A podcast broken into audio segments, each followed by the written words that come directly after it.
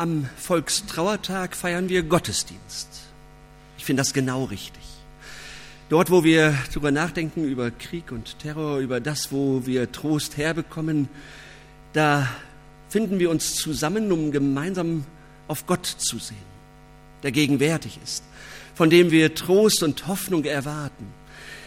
Wir begehen diesen Tag nicht einfach nur so und versinken irgendwie und irgendwo, sondern wir formulieren das, was uns umtreibt und bringen es vor Gott und erwarten von ihm Trost und Hoffnung, aber auch Vergebung.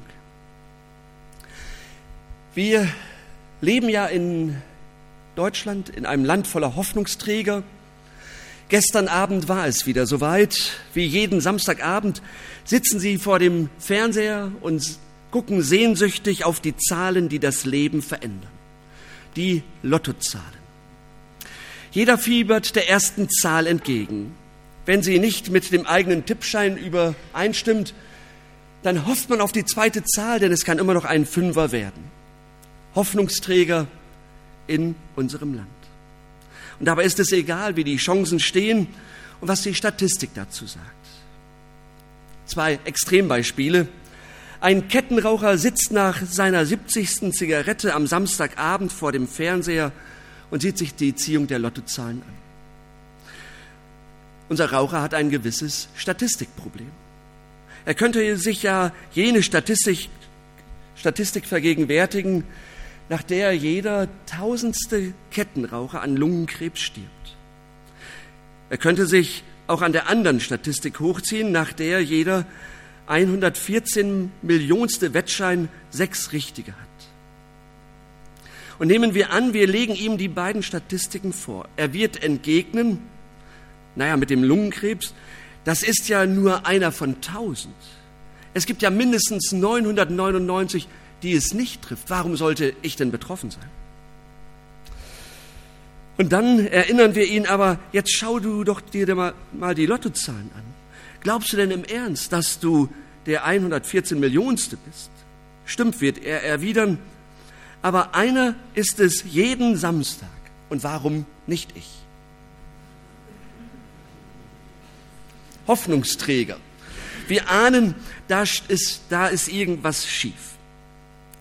Ich denke, dass jeder, der mit Statistiken umgeht, sie meistens so auslegt äh, zu seinen Gunsten.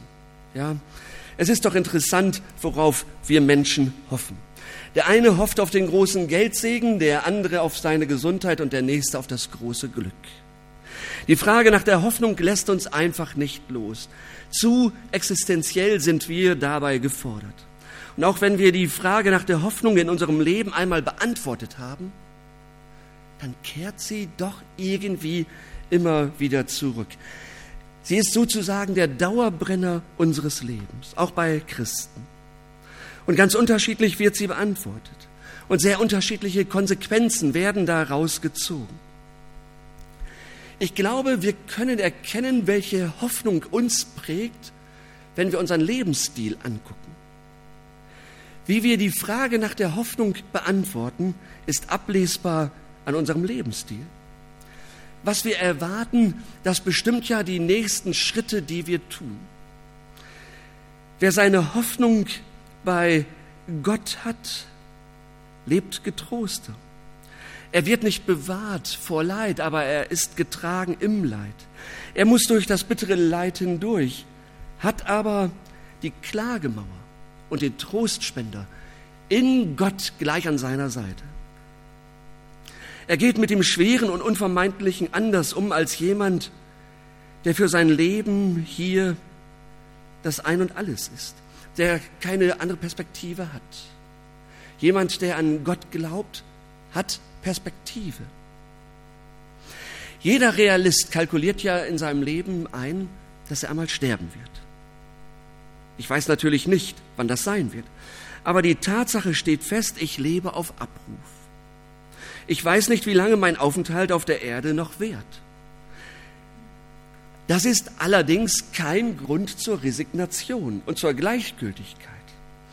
Menschen, die wissen, wo, es, wo sie hingehen, worauf sie hoffen, werden anders mit ihrem Leben hier und jetzt umgehen können.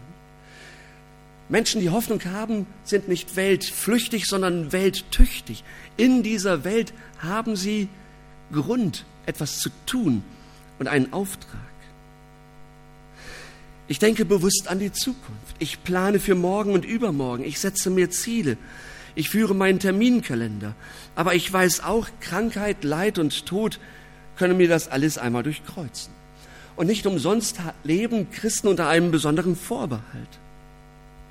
So der Herr will, werden wir leben und dies oder das tun. So der Herr will, werde ich eine Reise antreten, einen Termin wahrnehmen, einen Vortrag halten, mein Haus renovieren und so weiter. Wir können lernen, mit unserer Zeit anders umzugehen, denn sie ist uns geschenkt.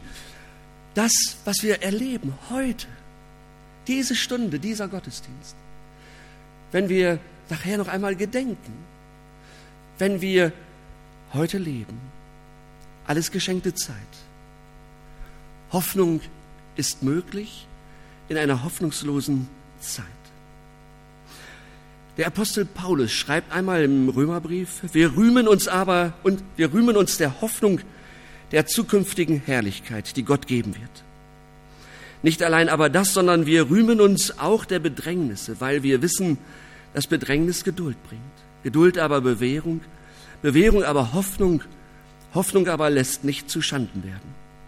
Denn die Liebe Gottes ist ausgegossen in unsere Herzen durch den Heiligen Geist, der uns gegeben ist. Hoffnung hat für den Apostel Paulus eine reale Kraft. Denn von zerbrochenen Hoffnungen, da kannte er etwas. Er wurde körperlich angegriffen und er wurde ins Gefängnis gesteckt. Jeden Tag seines Lebens spürte er, dass er gesundheitlich schwer angeschlagen war. Manchmal fühlte er sich wie vom Teufel gepeinigt. Schmerzen waren sein täglicher Begleiter. Doch, spannend, Paulus lässt nicht zu, dass diese Belastungen in seinem Leben die Oberhand gewinnen. Er gibt nicht auf, denn in ihm wohnt eine große Hoffnung. Diese Hoffnung ist sein Leben geworden und diese Hoffnung treibt ihn Kilometer um Kilometer von Stadt zu Stadt, tausende von Kilometern. Sie gibt ihm Mut, Schweres auszuhalten und in allen Bedrängnissen dennoch zuversichtlich nach vorne zu blicken. Und diese Hoffnung hat einen Namen und diese Hoffnung heißt Jesus Christus. Diese Hoffnung motiviert ihn, mobilisiert ihn, lässt ihn nicht zu Hause sitzen bleiben, sondern führt ihn nach vorne. Dieser, diesem Mann, diesem Jesus hat sich Paulus verschrieben. Seit er Jesus kennengelernt hat, weiß Paulus, was Hoffnung ist. In dieser Begegnung hat er alle anderen Ziele, die ihm bis dahin wichtig gewesen sind, über Bord geworfen. Durch die Briefe, die er an Gemeinden und einzelne Personen schreibt, da zieht sich diese Hoffnung wie ein roter Faden durch. Das ist ihm existenziell wichtig geworden. Dieses helle, freundliche, zuversichtliche Wort. Die Hoffnung. Jesus. Die ist mein Leben. Jesus unsere Hoffnung. Eine Hoffnung muss begründet sein und von mir unabhängig. Wir kennen das Sprichwort Hoffen und Harren macht manchen zum Narren. Da ist der Wunsch eher, oder da ist die Hoffnung eher der Wunsch des Menschen, seine Sehnsucht. Da kann man ganz schnell auf das falsche Pferd setzen. Da ist es wackelig. Da lässt man sich ein auf Lotto. Da werden Horoskope bemüht.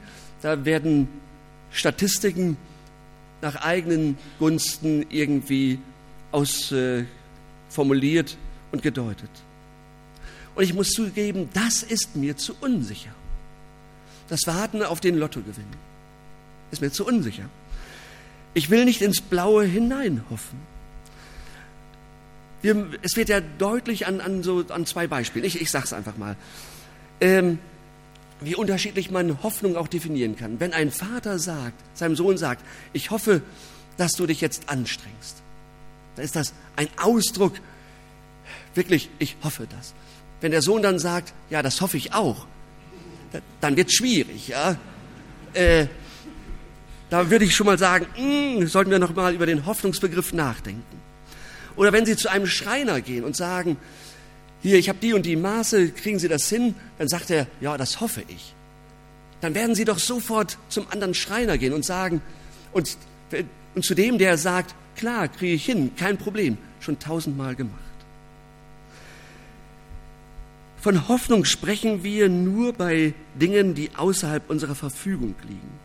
Wir hoffen auf etwas, das von außen auf uns zukommt. Das andere ist immer menschengemacht, ja. Da schwingt ganz viel von Wünschen und Sehnsüchten und Emotionen mit. Schwierig. Hoffnung, die unabhängig von mir ist. Begründete Hoffnung muss woanders ihren Grund und ihr Zentrum haben.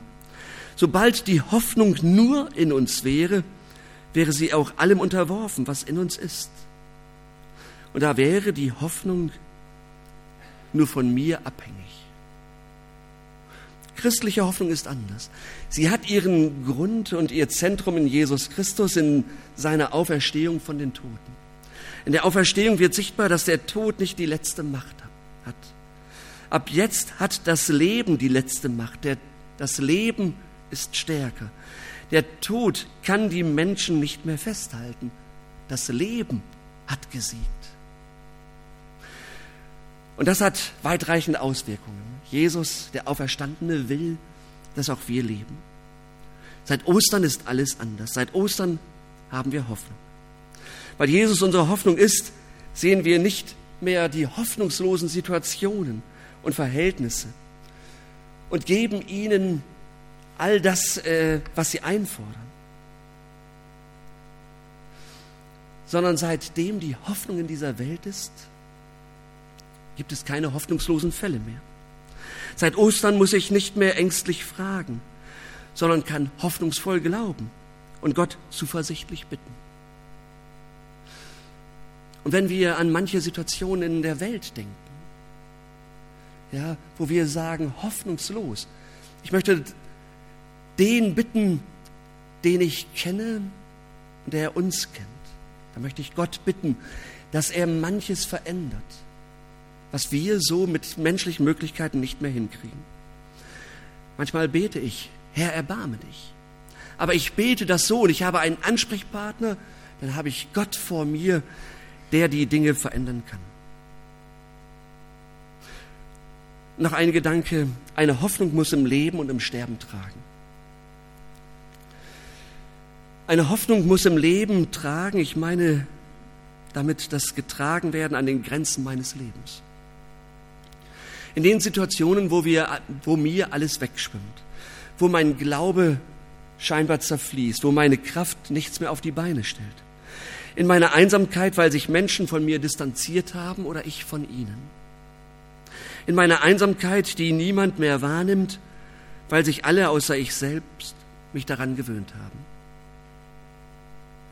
Oder die Hoffnung muss mich tragen mit meiner Schuld, meine Schuld, durch die ich andere verletzt habe, meine Schuld, die jeden Tag immer wieder hochkommt und ich die nicht ablegen kann.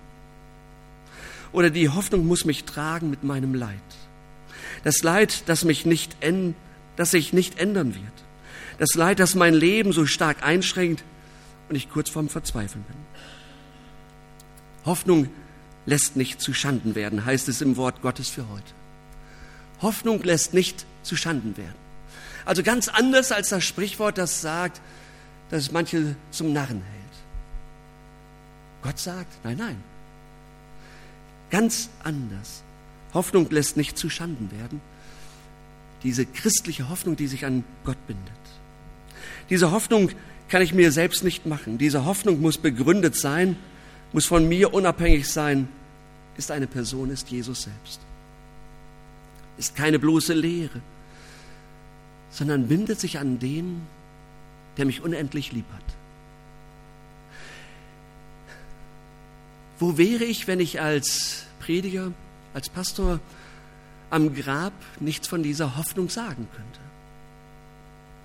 Von der Hoffnung, die weitergeht als mein Sterben. die in der Ewigkeit landet. Die Hoffnung, die lebendig ist, weil Jesus lebendig ist. Ich möchte einfach auch persönlich sagen, das sichtbarste Zeichen der christlichen Hoffnung ist das Gebet. Wer betet, hofft immer. Wer betet, hofft immer. Deshalb möchte ich Sie auch einladen. Wenn Sie beten, machen Sie sich das bewusst. Sie haben eine Hoffnung, dass Gebet auch erfüllt wird. Warum? Weil Sie sich an den wenden, der Sie durch und durch liebt und der hineinkommt in Ihr Leben, wenn Sie es denn möchten. Und noch etwas, auch meine Hoffnung ist, dass ich niemals tiefer fallen werde als bis in die Hand Gottes. Amen.